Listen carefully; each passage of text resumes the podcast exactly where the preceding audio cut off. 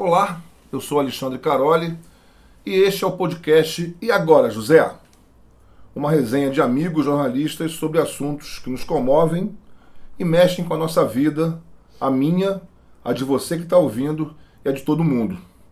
Meus companheiros aqui de resenha são Creso Soares Júnior. Tudo bem, Creso? Beleza, Alexandre Caroli. Um prazer trabalhar de novo com você no rádio. A gente que já viveu tantas aventuras radiofônicas na CBN, agora a gente está vivendo as aventuras radiofônicas aqui no podcast. Vamos viver então essa nova aventura. E também aqui o nosso Júlio Bianco. Tudo bem, Júlio? Tudo bem, Carole? Tudo bem, Creso? Esse é o nosso programa de estreia.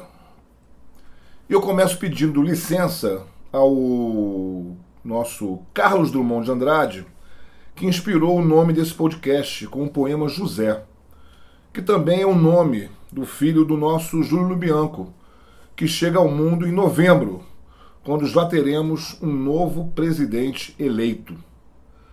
A nossa última resenha, que não foi gravada, foi no chá de fraldas do José. E como jornalistas que somos, com várias eleições nas costas e na nossa vida profissional, a gente falava justamente da atual disputa e qual Brasil que vai sair das urnas em outubro. O Brasil onde o José do Júlio vai crescer. E agora José é justamente o primeiro verso do clássico poema do Carlos Drummond de Andrade, do qual certamente você já leu, o qual certamente você já leu pelo menos um trecho, lá nas aulas de literatura na escola. O poema é de 1942, angustiado, marcado pelo desalento, pela incerteza dos Josés, Joões e Marias daquela época. Se você se identificou com isso, essa semelhança não é mera coincidência. E agora, José? A festa acabou, a luz apagou, o povo sumiu, a noite esfriou, e agora, José? E agora você?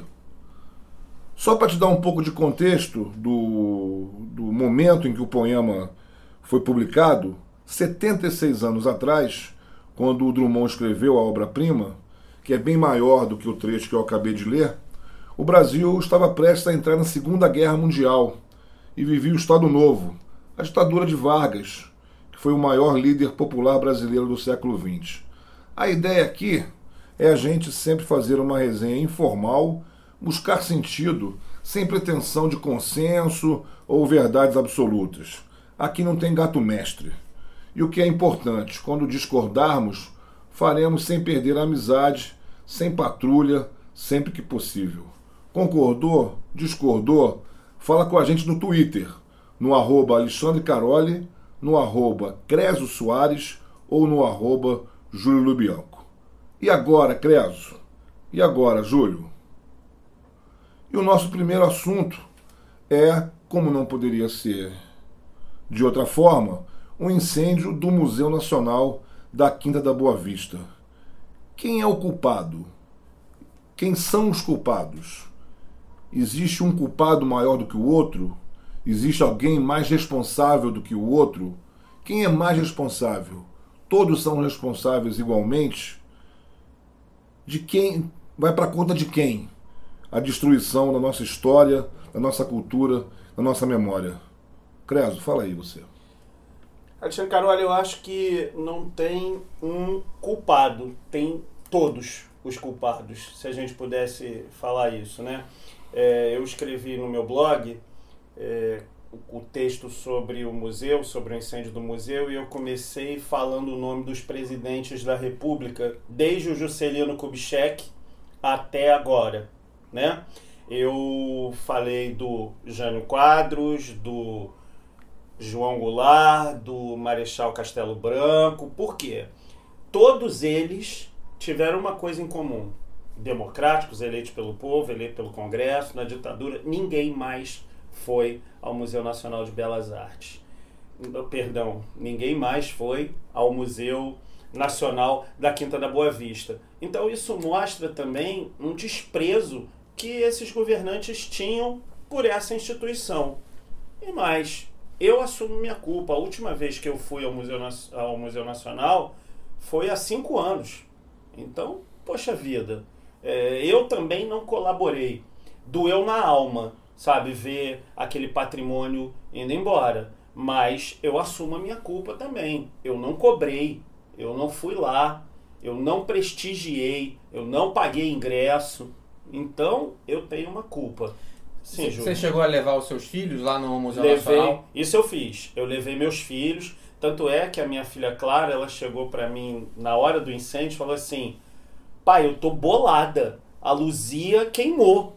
Né? E agora a gente está aí na expectativa se a Luzia, eh, enfim, se sobreviveu ou não, se sobreviveu a, a, a, nossa incompetência. Ou seja, a Luzia conseguiu ficar 12 mil anos é, perdida, foi encontrada e aí, uma década depois, o que aconteceu? Ela pode estar tá aí queimada é, debaixo dos escombros da nossa incompetência. Então, Júlio, Júlio, qual era a sua relação com o museu?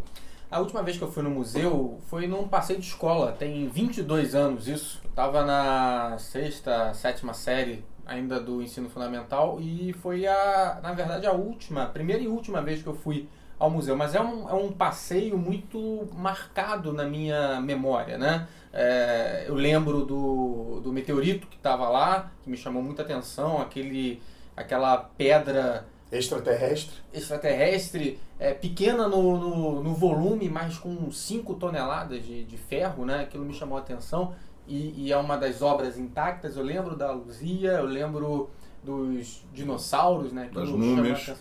Das múmias também, que foram trazidas pelo imperador Dom Pedro II. É, mas nunca mais fui, né? Nunca mais tive oportunidade de, de ir lá. Também nunca tive mais interesse. Mas eu acho que, assim, pegando aqui pela memória dos últimos 15 anos que eu trabalho como jornalista, eu lembro de muito poucas novidades do museu. Né? Mais recentemente a gente teve o lançamento do Museu da Manhã, do Museu de Arte do Rio, que estavam sempre procurando a gente é, na, na redação para divulgar as suas novas exposições, as suas novidades. No Museu Nacional, não lembro dessa, dessa relação. Né? Pode ser falha minha, claro, né? Eu acho que também, mas. Eu queria é, dar aqui um depoimento dessa relação. O né? museu já vivia um, um, uma crise muito grande, né? Não, não, não é uma coisa que do nada caiu ou pegou fogo, né? Já já estava num processo de decadência que o último capítulo foi esse. É, do, e acho que o, o a, meio que a consequência desse, na verdade, um processo de esvaziamento e de, de um, de um de um abandono gradual, né, que acho que vem de muito tempo e que acho que resulta desse tipo de relação que a gente tem com o museu, que é uma coisa pontual de infância ou de levar os filhos uma vez. É. Mas é uma vez. Né? E a gente não volta ao museu, a gente não se interessa, assim, a gente não, não abraçou o museu, não abraçava, não abraçou o museu como talvez devesse abraçar, né? Nos, nos talvez nos fosse suficiente saber que ele estava ali.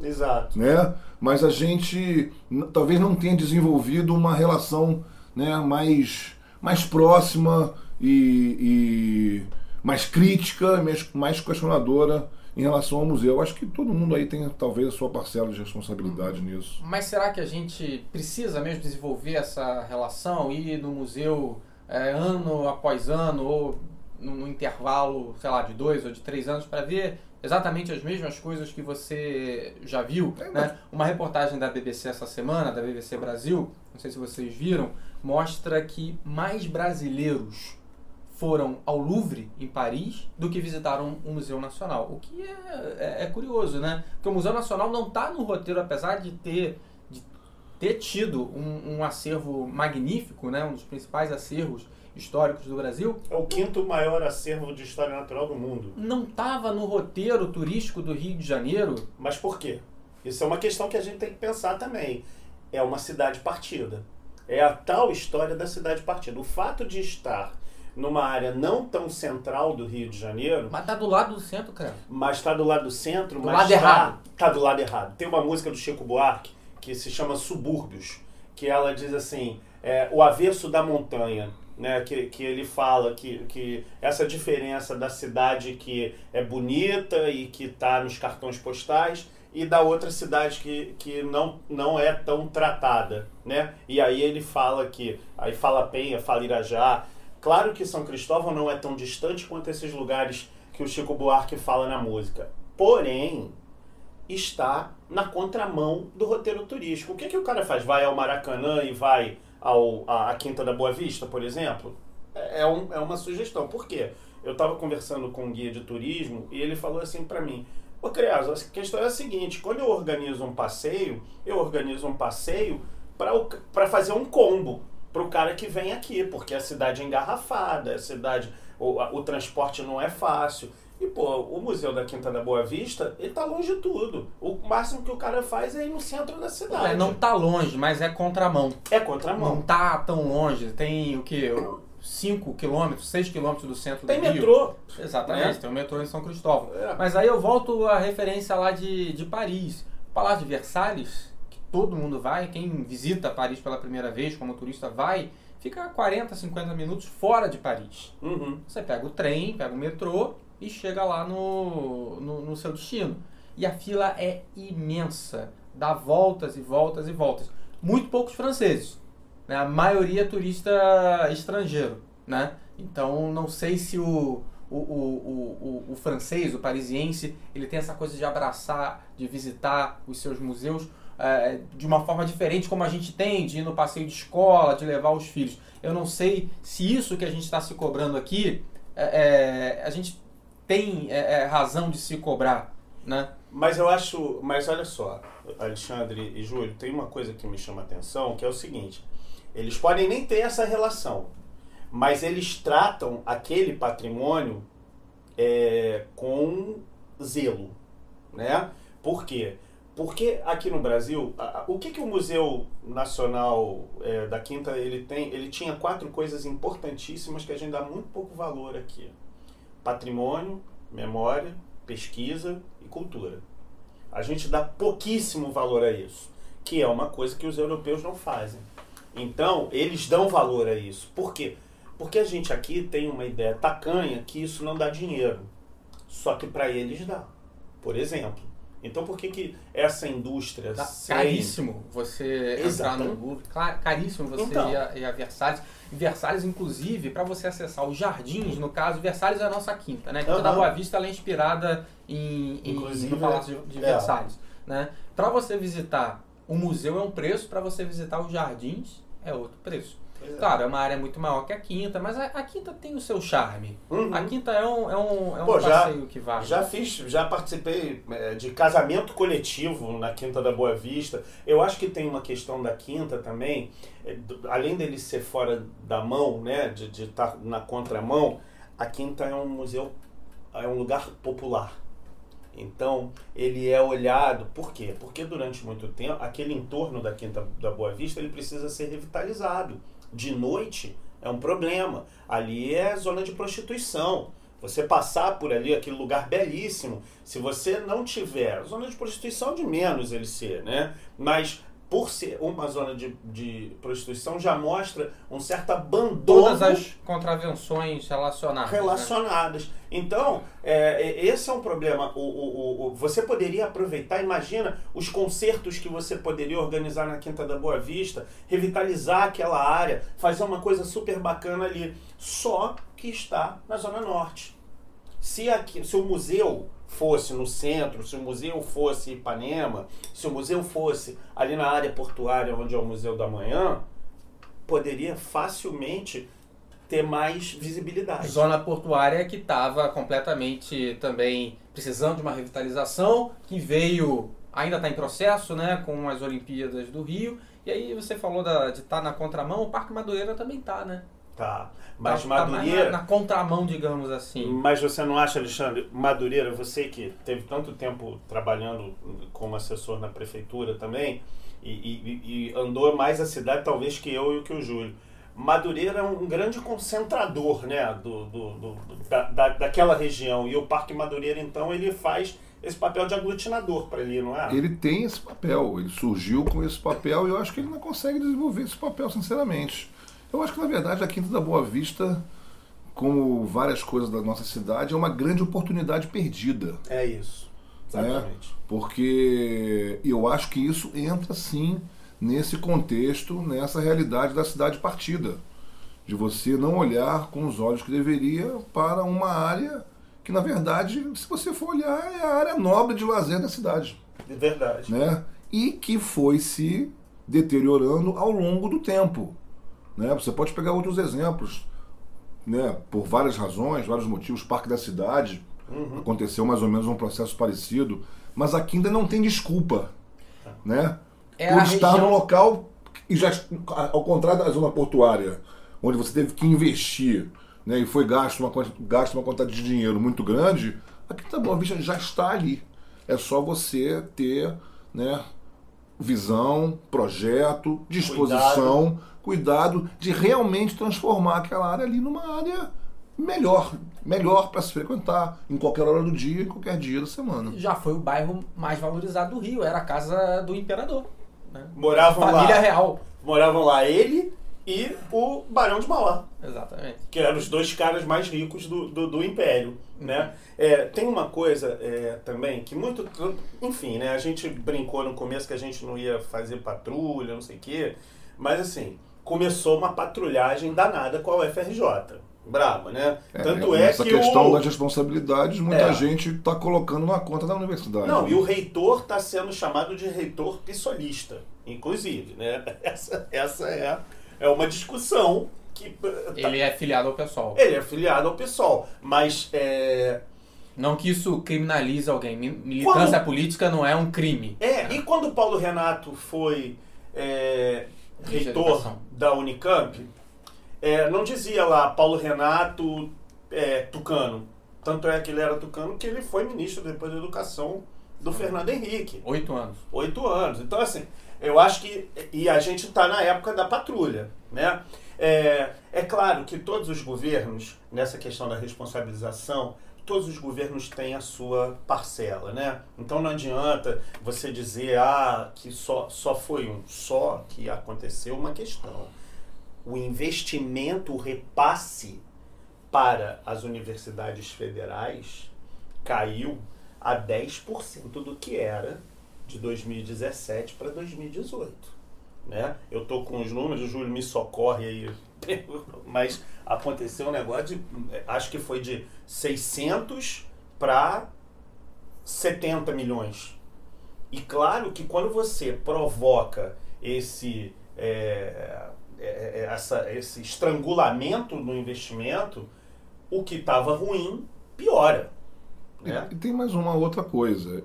Na minha visão, eu acho que é impossível ignorar que o que, o que aconteceu aconteceu no momento em que você tem uma PEC de teto de gastos, Exatamente. você tem um cenário de não repasse de recursos para aquelas áreas que você, Creso, acabou de dizer que não dão voto. Exato. Né? O cenário atual é esse. Uhum. Né? Então, acho que, é, na, minha, na minha visão, é impossível você dissociar uma coisa da outra. Você está num cenário de não repasse, de corte, de redução da, do repasse de recursos para essas áreas que você acabou de dizer.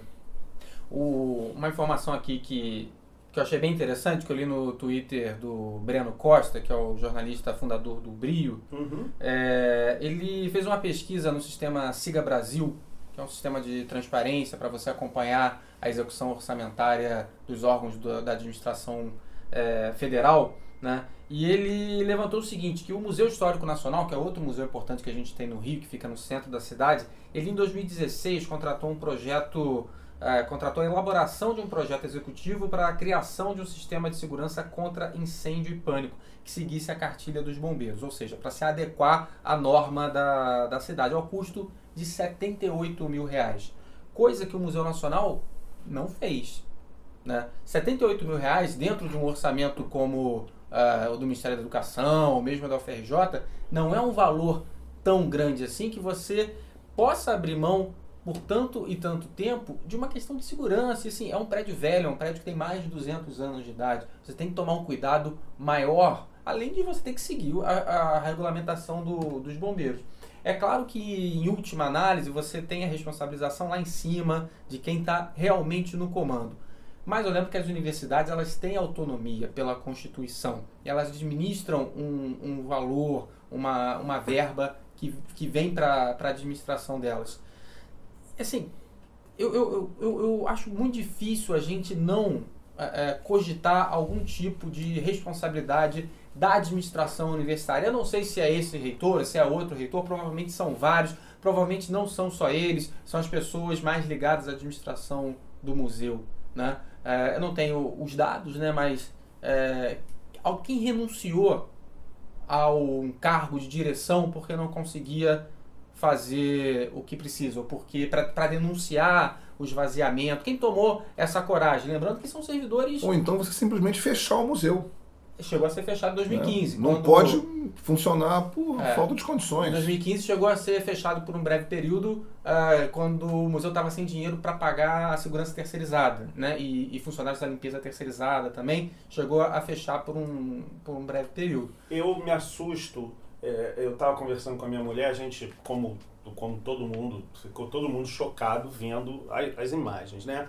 E aí a, é, é, a minha mulher falou assim, Pô, por que, que esse cara, e é verdade, eu depois concordei, comentei com os jornalistas, eles falaram, é, é, o diretor do museu, ele tinha que ter colocado a boca no trombone de uma forma, sabe, se está asfixiado, não está recebendo repasse e tal, é, também fecha o museu, fecha mesmo, entendeu? Tira, ou se não, faz um ato espetaculoso tira o acervo e fala assim, ó, tô botando no jardim.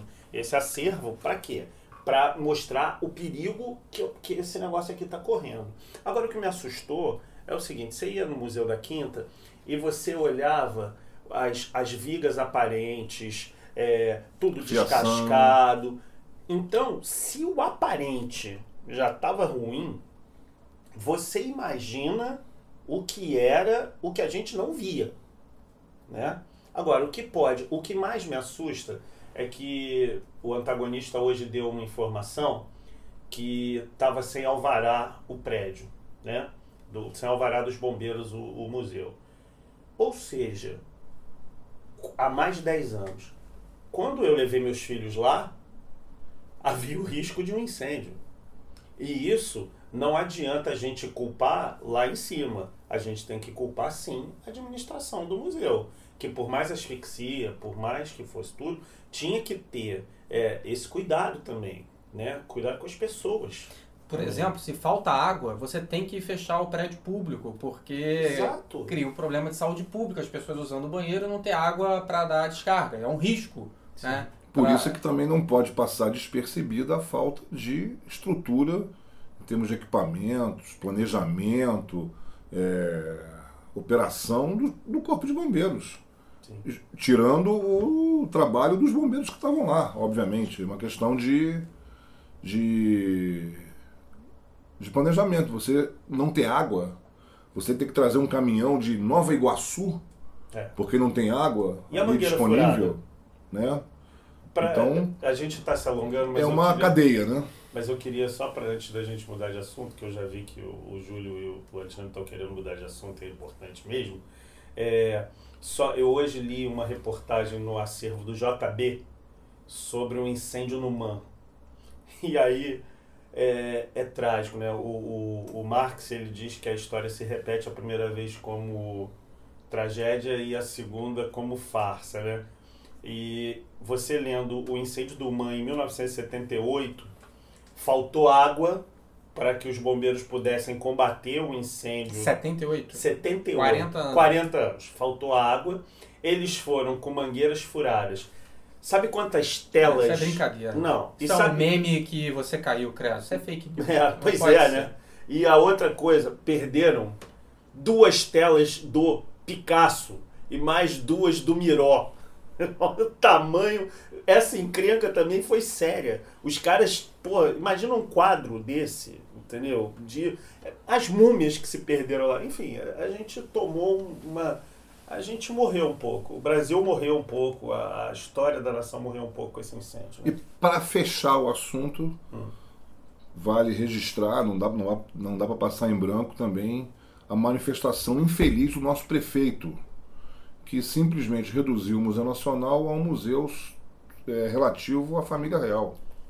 Né? Uma, mais uma manifestação infeliz que demonstra um desconhecimento ou uma péssima assessoria ou um distanciamento, enfim, uma desconexão com a cidade, né? Uma manifestação que, né, piora ainda mais esse cenário trágico do museu. Outro museu que eu não vou há mais de 20 anos também, desde que eu estava na escola, isso há mais tempo ainda, que é o Museu é, Imperial né, em Petrópolis. Ah, esse eu fui há pouco tempo. Então, meus amigos, vamos mudar então de assunto aqui, do Museu né, Nacional para as nossas eleições presidenciais. Hoje teria uma pesquisa do IBOP, mas a divulgação não aconteceu por causa de uma decisão do TSE, o Tribunal Superior Eleitoral, de proibir a candidatura do Lula. O PT tem até o dia 11 desse mês, né, Júlio? Para substituir o Lula pelo Haddad. O que, que o PT vai fazer? Vai levar até o dia 11 ou vai bater o martelo antes? Vai levar até o dia 11, com, com toda certeza. O, a legislação eleitoral prevê esse prazo para a candidatura ser trocada, no caso de alguma eventualidade. Né? A partir daí, ainda pode ter troca, mas fica um pouco mais difícil porque o partido vai ter que justificar alguma excepcionalidade que claramente não há. Não há né? o, o Lula está preso desde maio Desde abril. Desde abril. abril. Né? É, já se sabia que haveria uma possibilidade muito grande dele não ser candidato, tanto que o próprio acordo do, do PT com o PCdoB é, faz parte disso. Né? A Manuela Dávila renunciou à pré-candidatura dela à presidência da República para se unir à chapa do PT, que seria encabeçada, no caso, não pelo Lula, e sim pelo Fernando Haddad. A, a última propaganda eleitoral do candidato a presidente o PT já mostra Fernando Haddad 13, ainda com a linhazinha vice-presidente, mas é Fernando Haddad 13. Né? E isso é uma coisa muito curiosa e particular da eleição do Brasil, que é o voto eletrônico. O voto é mediado pela tecnologia. Né? Essa estratégia do PT de esticar a corda até o final, isso, claro, confunde o eleitor, mas faz parte da estratégia. Porque no final das contas, o que importa é que se vote no 13. Aqui eu estou falando sem tanto juízo de valor assim, porque. Só em relação do processo, em né? Relação, em relação ao processo. Ele vai votar no 13. Lembra em 89, vocês lembram me melhor do que eu, quando o Silvio Santos. É... Isso é uma forma do Júlio dizer que a gente é mais velho é, que ele. Pois é, entendi. quando o Silvio Santos foi candidato, seria candidato, ele decidiu em cima da hora ser candidato, né? Vocês podem explicar também. E apareceu Afonso na... Camargo era ele Apareceu na propaganda fazendo o quê, Creus? Se eu não me engano, o número é 26, né? Era 26, é. é. Mas agora a gente tem a tecnologia, enquanto o Júlio está falando, eu vou me lembrar ele apareceu... o candidato graças ao buscador. Ele apareceu na, na propaganda eleitoral falando vote no Silvio Santos, mas não tem o meu nome na cédula tem o nome desse outro cara aí que eu não, não lembro qual, mas eu não lembro dessa, dessa propaganda em 89 não, eu vi recentemente no YouTube. É, eu me lembro em 89. E aconteceu o seguinte, quando os caras identificavam que o Silvio Santos era o, o candidato, ele ficava em segundo lugar. Assim, foi um negócio de cinco dias, e aí o que, que aconteceu? Fernando Collor de Mello, Leonel Brizola e Luiz Inácio Lula da Silva se juntaram os três partidos questionaram a candidatura do Silvio Santos para que o Silvio Santos não fosse é, é, é, candidato, porque é, é, o seguinte, né? É, ia ser o Tiririca com mais estofo, né? E aí você veja o que ia acontecer. Eu estou procurando é aqui. É o empresário, empreendedor, Crespo. Pois é, com patrimônio grande, né? A gente tá vendo o filme de novo. Aliás, como parece, né, essa eleição de, com, com 89. Agora, ô Júlio, eu acho que tem uma coisa curiosa que é o seguinte: o que vai acontecer com Jair Bolsonaro, já que a gente viu a, a campanha dele, ele falou, acredito, Deus acima de todos e. Brasil acima de tudo, tudo Deus acima de todos. Deus acima de todos. Então, o que, que esse cara vai fazer? O que, que esse candidato vai fazer em, é, com pouquíssimo tempo de exposição na TV? Né? Ele nem teve uma coisa que o Marcelo Freixo teve na eleição do Rio de Janeiro para prefeito, que usou o tempo dele na TV para chamar para as plataformas digitais, mas ele nem usou esse tempo, só fez essa mensagem aí de Deus. Então, o que, que vai acontecer?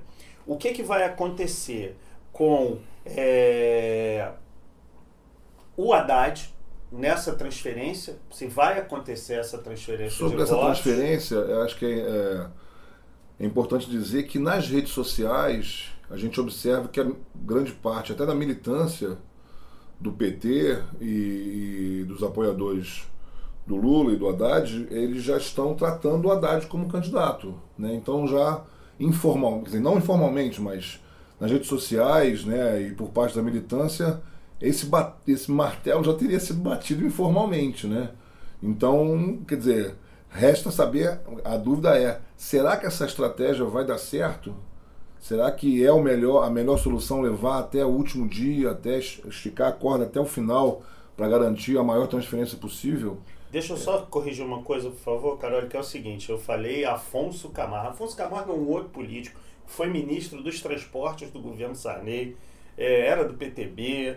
É, na verdade, quem o Silvio Santos é, substituiu, ou tentou substituir, era o Armando Correia, que era do PMB, Partido Municipalista Brasileiro. Então ele tentou essa, essa jogada. Mas sim. Se é, você fosse. Se dependesse de você, se Hum. por acaso dependesse de você, você levaria até o dia 11 ou bateria o martelo agora? Não, eu não levaria porque eu acho que o PT ele está fazendo uma coisa que ele sempre criticou no PDT. O que, que, que o PDT era? O PDT era o partido do Brizola. E era tudo pelo Brizola. Né? Tanto é que o Brizola foi candidato em 89, foi candidato em 94, porém em 98 os dois, o PDT foi vice, o Brizola foi vice na chapa do Lula. Né? Então isso Resultado pro Rio, a eleição de Antônio Garotinho. eleição de, de Antônio Garotinho com Benedita de vice, né? É, e eu acho que o PT agora está esticando a corda de um jeito semelhante ao que faria o PDT. Quer dizer, o PT está fazendo uma coisa que ele critica, quando na verdade ele deveria já partir para essa, esse plano B. Apesar do que o Carol falou, ah, os aliados já tratam o Haddad como, como o candidato. Já A se própria- pede votos pro Haddad. Pro né, Haddad, exatamente. Inclusive, é, é, a musiquinha, o jinglezinho de campanha fala é, Haddad é Lula. Acho que essa, essa identi- E quando aparece o Lula, não aparece a linhazinha é, presidente, só aparece Lula. E aí aparece Fernando Haddad, vice-presidente. Podia ter quase um por enquanto. Então, assim, você tem que saber o que vai acontecer com Bolsonaro, o que vai acontecer com o Haddad e o que vai acontecer com o carrilhão de tempo que o Alckmin tem. Prevalecendo a lógica de outras eleições, eu, levianamente, diria que o segundo turno caminha para Alckmin e Haddad. Eu gostaria, essa, a pesquisa do Ibope que não saiu por causa da, da consulta feita, já começaria a dar um, um cheiro do que vai acontecer. Agora, o Alckmin ele tem um problema sério. Ele patina. É, Alexandre Carvalho gosta muito de corrida de Fórmula 1. A largada do Alckmin tá terrível. Ele, ele, ele tinha tudo para estar na frente, só que o carro rateou, rodou vazio, escorregando e não está conseguindo subir. Então eu acho que, que essa é a questão. Agora, prevalecendo a lógica anterior, que é máquina partidária e tempo de TV, Alckmin e Alckmin e, e, e, e Haddad tem tudo para ir para o segundo turno. Agora, é engraçado Henrique Meirelles.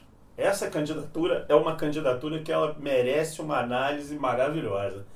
É, eu acho, a gente fazendo os paralelos, eu acho que a candidatura do Henrique Meirelles ela é meio parecida até com a do Aureliano, sabia? Em, em 89. Porque assim, o PMDB. Bom, se bem que em 89 o PMDB traiu o Ulisses também. Então, o PFL traiu o, o Aureliano e o, o Ulisses foi traído pelo PMDB. Porque assim, o Renan Calheiros, por exemplo, já não está com ele. Né? Já está apoiando, o PT está apoiando em, em- em Alagoas o, o, o Renan Filho, então, assim, Esse cardeal do Nordeste, o Henrique Meirelles não tem. E a campanha do Henrique Meirelles é maravilhosa, porque a primeira pessoa que aparece na campanha de televisão do Henrique Meirelles é o Lula. E ele ainda faz assim: o mundo não se divide entre quem acha, gosta do, do, do Lula e quem gosta do Michel Temer. Ele, pelo visto, ele gosta dos dois, né? Ele, é, isso, é esse o recado que ele tá mandando. Na verdade, ele não quer se indispor com ninguém. Com né? ninguém, é, é questão, né? exatamente. Né? Tem, Tem uma foto bonita dele com Clinton, né? Tem uma coisa curiosa no texto da campanha do Meirelles, que ele fala que ele atingiu o ápice da carreira dele como executivo de um grande banco internacional, resolveu voltar para o Brasil para ajudar o Brasil, porque ele foi chamado pelos governos. Primeiro foi chamado pelo Lula, né? E aí ele fala, fui chamado pelo Lula. Em 2016 fui chamado de novo. Por quem? Não se sabe. Me chamaram. Me chamaram. me chama que eu vou. Eu vou agora. Eu volto se você me chamar agora. É. Né? Mas é, é, curioso, né? Obviamente que ele não vai citar o nome, nome do Temer, que é o presidente mais impopular da, da história, história do, é. do Brasil, talvez das democracias ocidentais. Estou aqui sendo bem inconsequente em falar isso, sem nenhum conhecimento de causa. Mas o, o, outra coisa curiosa é que vocês repararam também que não aparece MDB. Não. É, aparece o 15, que é o número, mas não só na campanha do Meirelles, né? em outros partidos também, você não consegue identificar muito claramente qual que é o partido daquele candidato. Isso é mais marcado ainda é, é, na propaganda para o legislativo. Né? Uhum. Alguns partidos ainda têm votos na legenda tal, votos na legenda do partido tal. Mas no caso do MDB de novo, não aparece. Sabe qual foi a única que eu vi até agora, tá? Então a minha amostra uhum. é bem aleatória. A única que eu vi com o logo pequenininho do, do MDB foi a filha do Eduardo Cunha. É mesmo? É, pequenininho. Só, eu só, só achei porque eu tava procurando muito, né? Mas foi a única. O Marco Antônio Cabral não tem, os outros candidatos... Aliás, o Marco Antônio desistiu. Ele ia ser só... Desistiu o seguinte ele ia ser só Marco Antônio, mas levava tanta pancada que ele acabou virando Marco Antônio Cabral, né? É. Ele, ele teve que assumir a parte cabralina de seu nome, né? Eu acho que tem, é, é, é curioso, é, o Ciro. Por quê? O Ciro, ele, é, é, ele pode vir a se tornar um voto útil se não houver transferência de votos para o Haddad. E aí eu acho que ou a ele esquerda... pode desidratar justamente por causa disso. Né? É, eu, eu acho que tem isso. Ele, ou ele desidrata por causa do Haddad, ou ele vai ser um herdeiro desses votos. Por enquanto, a Marina que ganha mais, pelo menos segundo as últimas pesquisas. É, o problema, assim, os três. Vamos botar o Lula na corrida, apesar dele ele não ser candidato agora. É bom que fique claro que ele não é candidato nesse momento, né? Mas os três mais citados nas pesquisas têm problemas, né? Porque o Lula não vai ser candidato, o segundo colocado é o Bolsonaro, não tem tempo de TV e não tem partido, e a Marina não tem tempo de TV e não tem partido. Então, o que, que vai acontecer? O Ciro tem partido. Uma força média, mas é uma um força média, ah. mas tem máquina partidária. Então isso pode. Tem capilaridade, tem diretórios organizados. Ele é conhecido, ele tem votação no Nordeste ele fez um governo que não é um governo, é, é, é, um bom governo, ele fez um bom governo, tanto é que o irmão dele depois até nessa esteira aí também foi governador no Ceará. Então, eu acho que o Ciro. Tem uma candidata a vice que não deve ser desprezada. Exatamente. Porque alcança um setor. Né? A Cátia Abreu. Importante. É, é, embora ele se apresente como progressista, ele tem, ele buscou uma vice do campo mais conservador. Ué, mas isso é um clássico da nossa, da nossa é, é, é história política. Né? Mas Lula, até a... Zé Alencar, Fernando Henrique e Marco Maciel. Dilma Temer. Dilma Temer. E a Dilma deve adorar essa Dilma escolha e até Cátia hoje. Abreu. Cátia Abreu foi fiel a Dilma até o Aliás, fim. Aliás, isso, né? isso, verdade. Então, assim, é, essa, essa candidatura da Cátia Abreu é, pode garantir para o Ciro uma entrada. É, qual, se, se, tem um candidato de centro e esquerda, vamos pensar assim, é, é, muito difícil definir os espectros hoje em dia, mas se você for pensar num candidato de centro-esquerda, é o Ciro. Porque o Haddad vai jogar na esquerda. Tudo isso que aconteceu com o PT empurrou o PT para a ala pra, mais extrema. Mais extrema. Ah. Então, um candidato, o candidato de centro-esquerda, até pela essa aproximação com a Cátia Abreu, é o Ciro.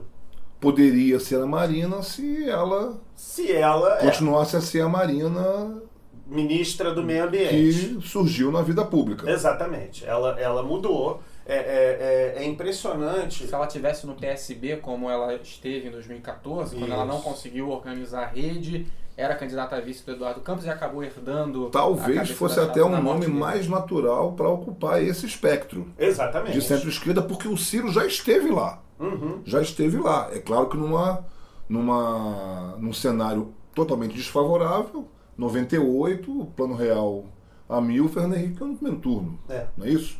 Né? 50, Ele já esteve lá. 54%. Exatamente. Então ela, em tese, poderia ocupar esse espectro. Mas, por opção dela, ela não ocupou esse espectro. É, e ela insistiu na criação da rede. Né? É, é, E ela apoiou o Aécio. Né? Então, que não é, não é para é os bom- eleitores desse espectro, pelo menos a maioria deles, né? acredita-se, né? Não. é Mas um cin- fato 50 milhões de pessoas votaram no AESO, né? Mas são 50 milhões de eleitores, não são 50 milhões de políticos, né? Então, assim, é, é- é- o político sabia para onde, pra onde a banda tocava, né? É, uma vez eu estava numa conversa e aí me contaram um caso que eu acho maravilhoso, que é assim, o cara chegou e é, é, era, ele era ajudante de ordens na Marinha e trabalhava em Brasília. E ele pegou um amigo pelo braço e falou assim: Tá vendo esse congresso?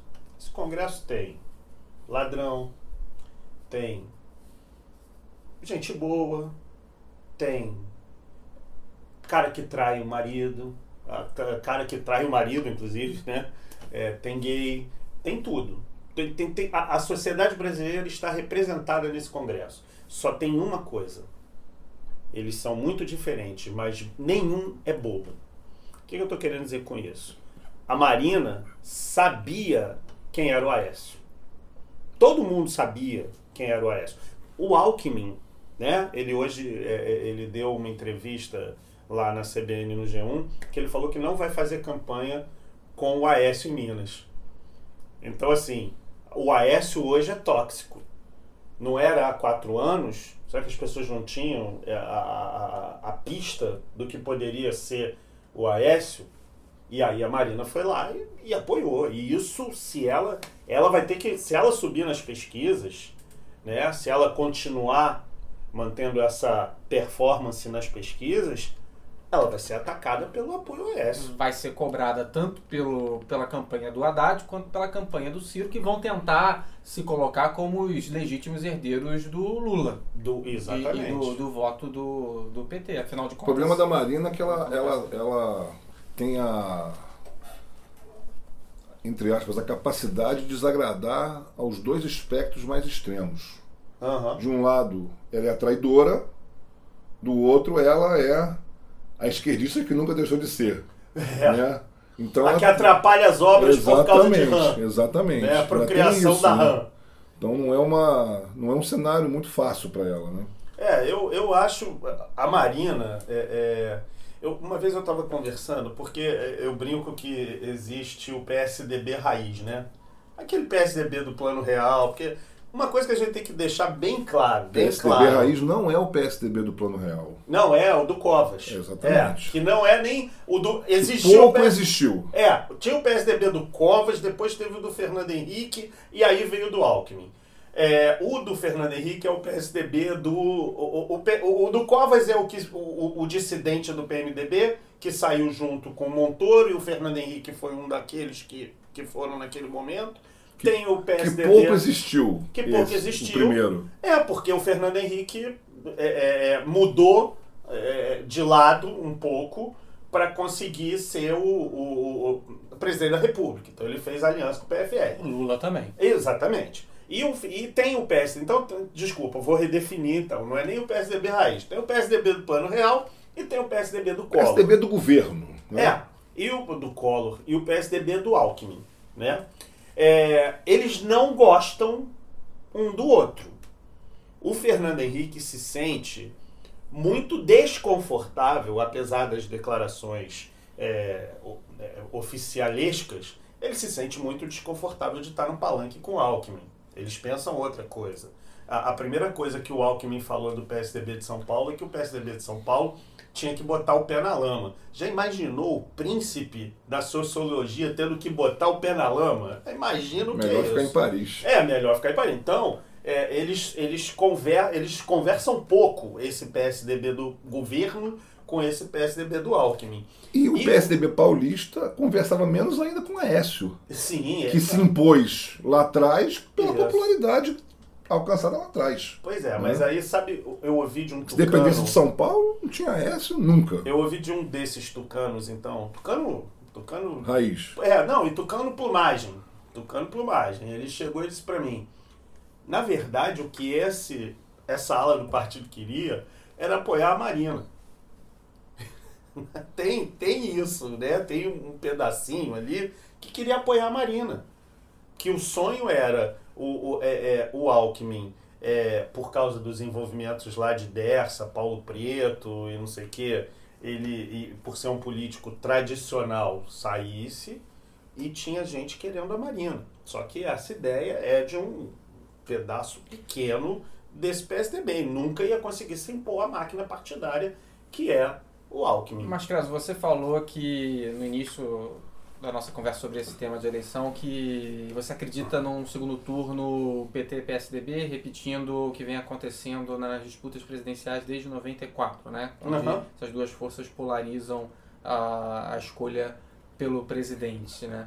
O Alckmin está com uma extrema dificuldade. Você não está sendo muito conservador nisso, não? De estar apoiando. O que, que você acha, o Carol? Você acha que, que Alckmin tem, tem tração? Claro, ele tem a nova aliança, mas o que me parece é que ele montou um governo e não uma campanha eleitoral. A coisa Eu- não, não. Tem quatro programas, tem dois programas, eu desculpa, Carol, tem dois programas eleitorais só, né? Ainda falta quase um mês de campanha. Então, falta um mês de campanha. Então, assim, eu são mais 15 programas, né? É, E cinco debates. e cinco debates. É, é, então, eu acho que. Eu- por isso que eu queria essa, essa pesquisa. Eu estou sendo conservador porque a grande dúvida. Qual é a grande dúvida? É se as redes sociais influenciam mais na eleição brasileira do que ah, os- as mídias tradicionais. Se as redes sociais forem o que, tão, o que, o, o que os é, apocalípticos. Que a nossa bolha acha que é. É, exatamente. Se os Nossa bolha. É, a classe nossa bolha média, intelectual. Ensino superior. Exato. Se a rede social for isso, é, o Alckmin tá roubado. Mas eu, a- eu continuo achando que a gente não saiu tanto assim da Idade da Pedra. E a campanha nos meios tradicionais, ela é fundamental. Agora é o seguinte, se deixar de ser fundamental, vai mudar a lógica de tudo. Por quê? Porque se eu não precisar mais abrir as pernas para fazer campanha, para ter tempo de TV, talvez eu tenha que ser mais programático. E aí eu não vou me aliar, porque o Ciro, que a gente está falando aqui do Alckmin com o Centrão, o Ciro também estava tentando se aliar com a vanguarda Do atraso. do atraso, né? Ele também queria. Ele queria o Centrão por quê? Porque ele queria tempo. Ele não se preocupou com as alianças estratégicas. Ele até quis o PSB. E o Lula, pessoalmente, se empenhou para que o PSB ficasse neutro. Né? Ele até quis essa. O que seria natural. O Ciro já foi candidato do PSB no passado. Foi na eleição de 2000, 2000 e. PPS. Era PPS, ele nunca Garotinho foi, foi pelo PSB em PSB. 2002. Mas e em 98? PPS. Também foi PPS. É, então, desculpa, minha, minha memória está começando a. Mas o Ciro mudou tanto de partido, né? Cresce, É. que a culpa não é sua. Não, ele foi até PSDB.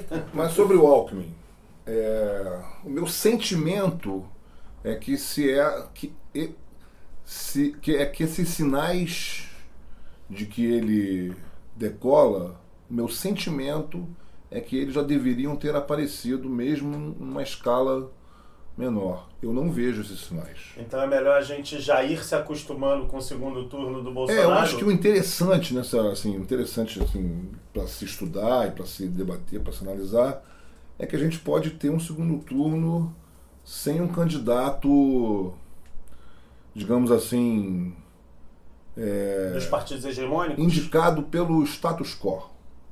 É? de setores influentes da vida brasileira. Fiesp, Você acha? do PIB. Mas aí eu acho que vai se agregar de um, a, a um lado. É, é- é assim, qual é a parada? Mas você pode ter um quadro em que os dois candidatos sejam, de certa forma, em maior ou menor grau, estranhos né, a esse status quo. Mas 89 não foi assim? Não, não. PMDB, o PMDB traiu o Ulisses e foi pro Collor. E o, o, o PFL traiu o Aureliano e apoiou o Collor. No primeiro turno ainda. No primeiro turno ainda.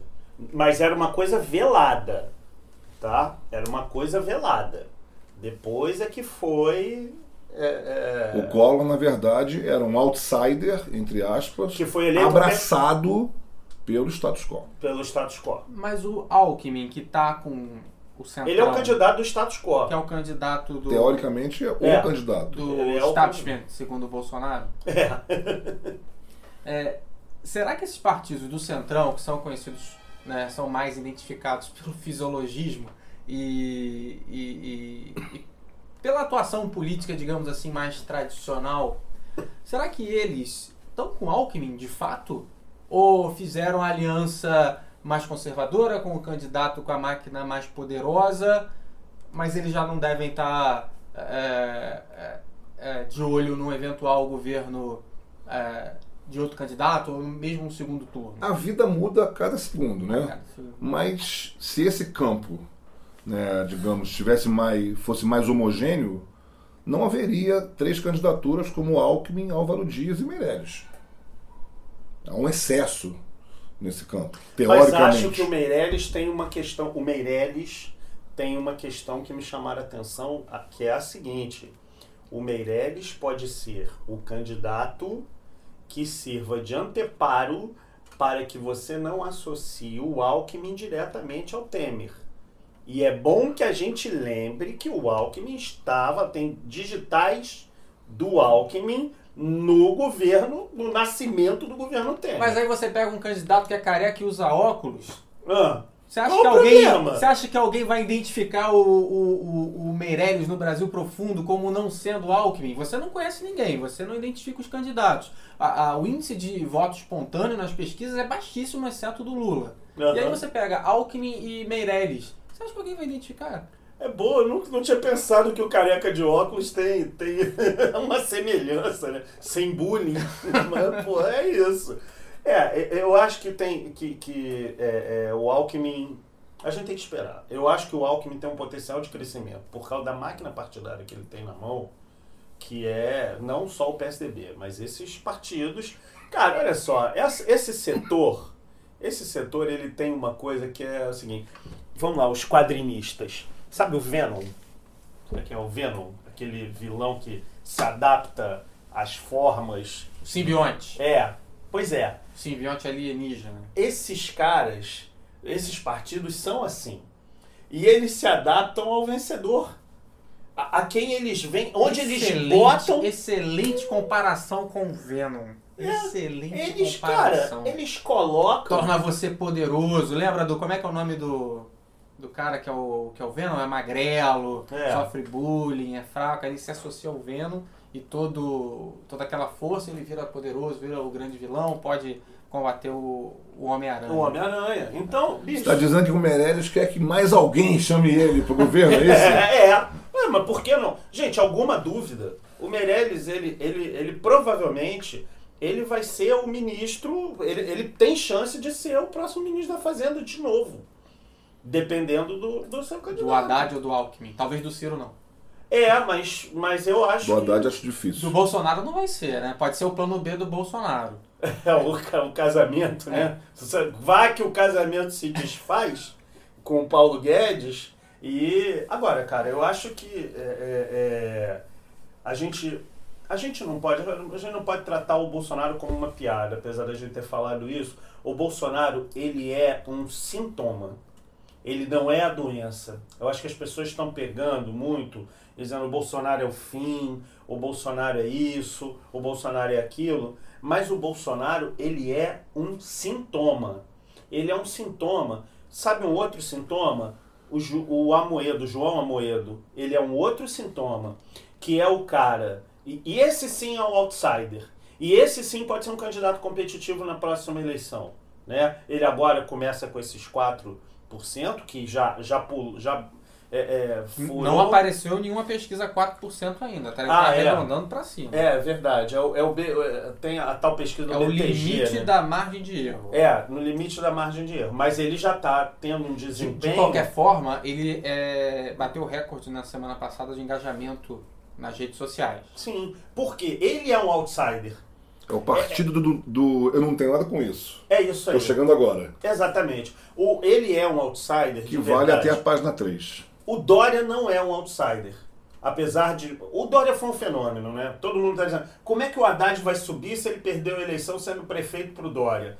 O, o, o, o, Dória, naquele momento ali, ele foi um fenômeno que é, futuramente os cientistas políticos têm que, que ver o que, que é aquilo. Entendeu? É, é, só que, como toda coisa meio. como toda espuma, assim, chope com muita espuma e pouca bebida, né? é o que foi o que aconteceu. Tanto é que os índices de popularidade dele no, no, nesse final aí desse que ele saiu para ser candidato ao governo do estado já não estavam altos como foi antes.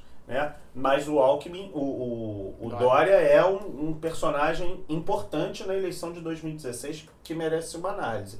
Mas ele não é um outsider porque ele já fazia parte do PSDB. O João Amoedo é um outsider e talvez o novo faça uma bancada com alguma expressividade e ele consiga ser um candidato com tempo de TV e seja um candidato competitivo, porque ele agora vai ser vai, vai ficar exposto, né? Então eu acho que isso mas ele me parece algumas vezes o novo, né, o pessoal da direita. Uma força política importante, né, que que é identitária, né, que tem ideologia, mas é minoritária, porque não vai se associar com ninguém, porque nega todo o resto da política. Mas e pode... ele tem dinheiro. A é. esquerda não tem. Faz a diferença. Isso faz uma diferença. Faz diferença. E olha só como a campanha é interessante. Ele vai para o horário eleitoral gratuito e diz que se depender dele não haverá mais horário eleitoral gratuito. Por quê? A gente costuma tratar o horário eleitoral gratuito como algo assim, um estorvo. Mas na verdade, o horário eleitoral gratuito, ele também ajuda a botar em evidência pessoas que não teriam como entrar nesse circuito.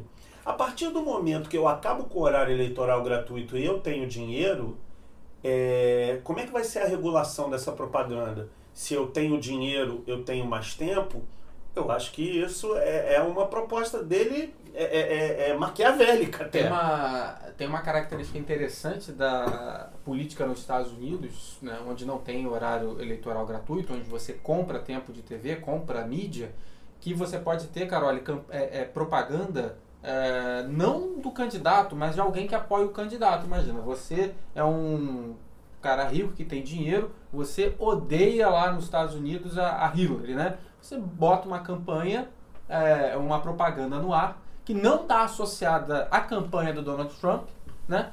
Mas só para falar mal da Hillary. E aí sem nenhuma é, é, nenhuma fiscalização de ética, de fact-checking, de nada assim. Entendeu? E o Donald Trump não pode falar, assim, não pode ser responsabilizado.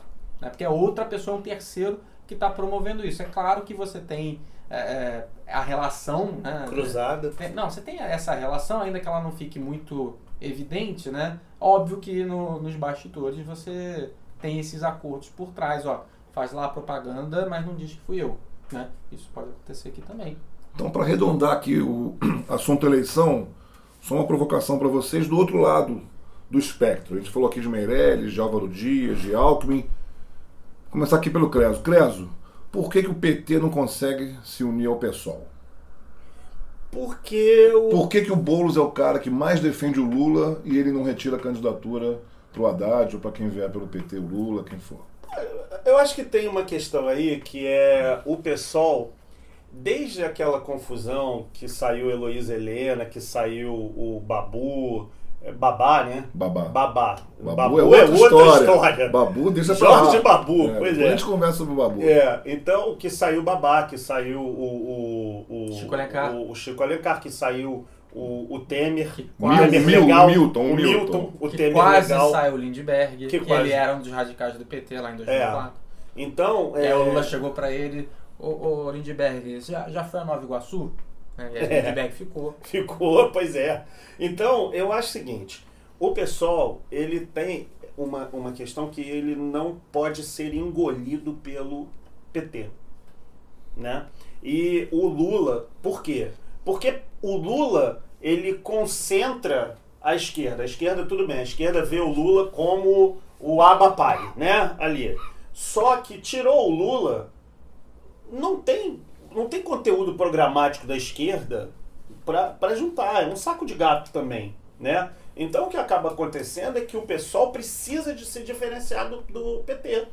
Precisa, não pode ser satélite do PT. Aliás, o, o PSOL, ele surgiu na divergência do PT. Então, ele ser satélite do PT é a pior coisa que podia acontecer com ele. Coisa que acontece com o PCdoB e que acontecia com o PSB. Eram parti- partidos satélites do, do PT. Então, o PSOL, ele não vai partir para essa, para essa adesão ao PT, porque ele precisa sobreviver. O PSOL tem é, planos de, ter, de virar um partido médio que hoje ainda não é, mas ele tem planos de fazer. Ele pode fazer uma grande, ele já fez uma grande bancada na Câmara de Vereadores do Rio de Janeiro, né? E ele pode fazer uma boa bancada no, no Congresso Nacional. Então, se ele pode fazer uma boa bancada no Congresso Nacional, ele, ele precisa continuar, para ele continuar podendo ser o PSOL ou o PT de 1982. Até porque ele está com risco da cláusula, da cláusula de barreira, de perder acesso a fundo partidário, a tempo de TV, se não fizer aquele mínimo Uhum. de deputados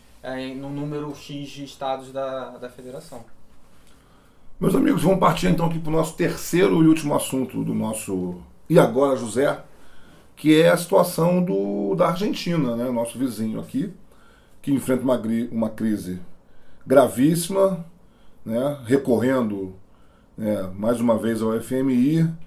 E a pergunta é: o que, que deu errado no plano do Maurício Macri? Júlio.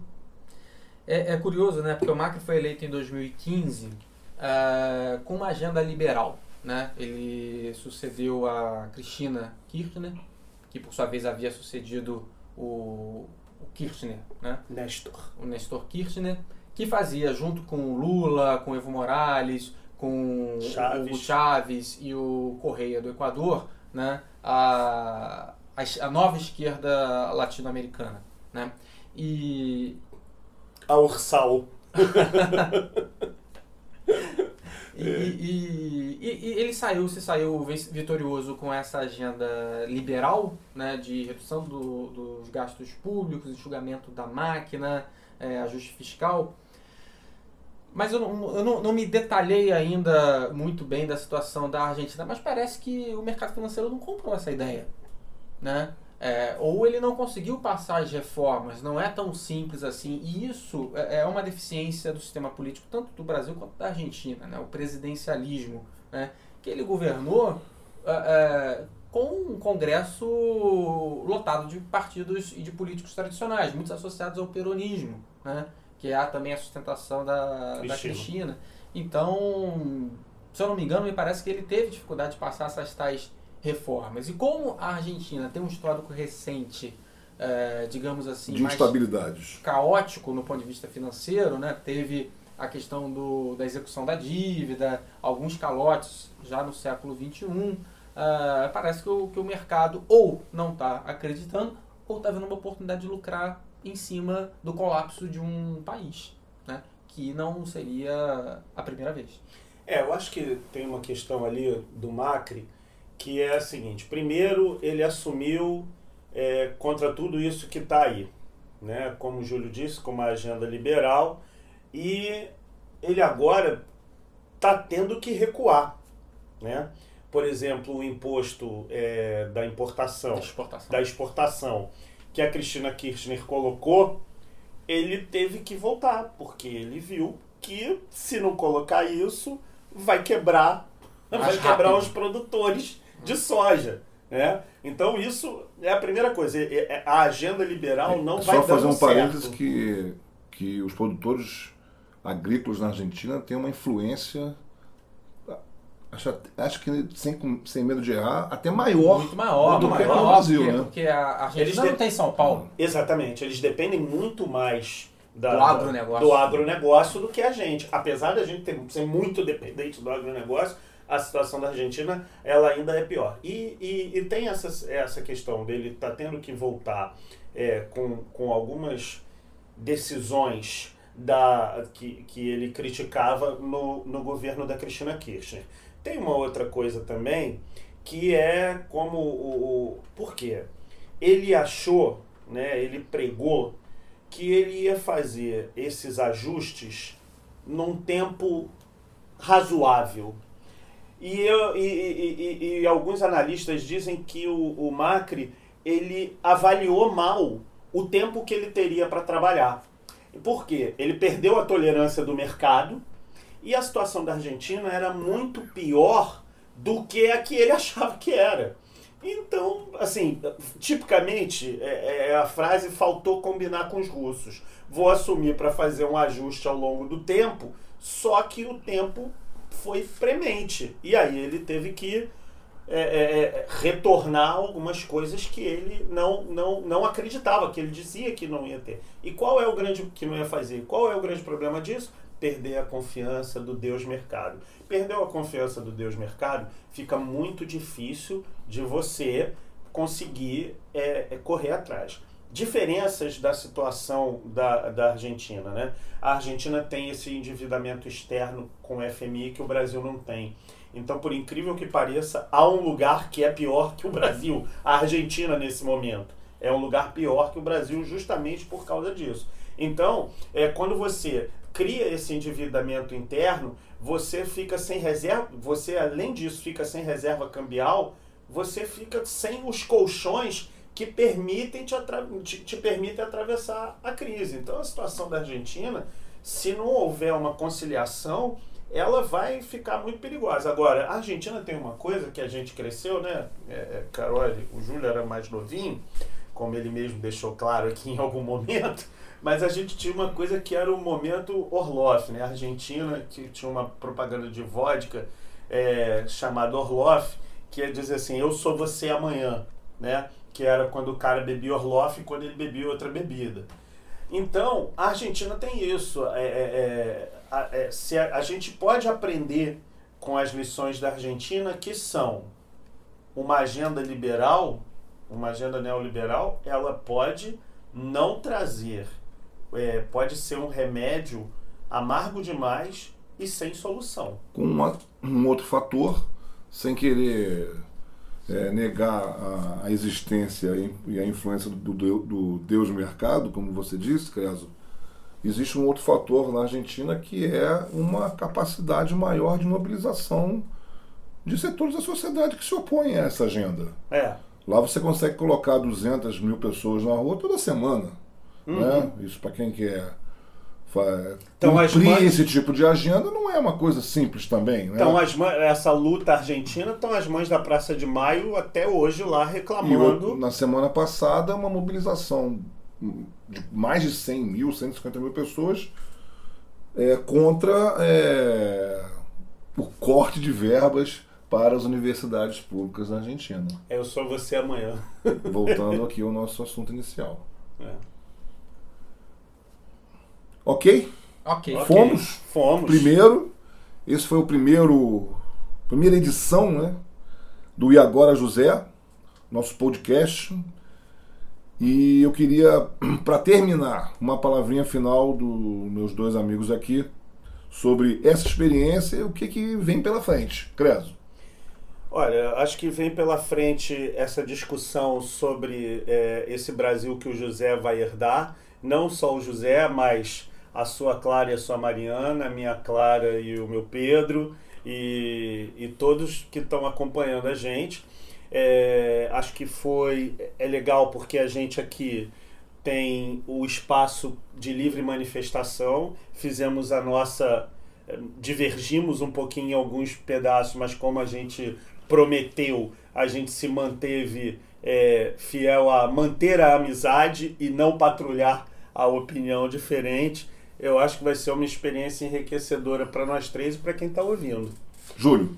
É, a gente começou né, com essa se perguntando, né, e agora José, que Brasil, que mundo que vai ter pro, pro José, e eu acho que é um mundo melhor, né? Se você voltar lá no ano que eu nasci, em 83, presidência do governo do presidente Figueiredo, é, é, o último dos ditadores militares, um presidente não eleito pelo povo, né? também no momento de desalento, de crise, é, que se agravou no governo Sarney, economicamente, no colo, mas melhorou e a gente está melhor.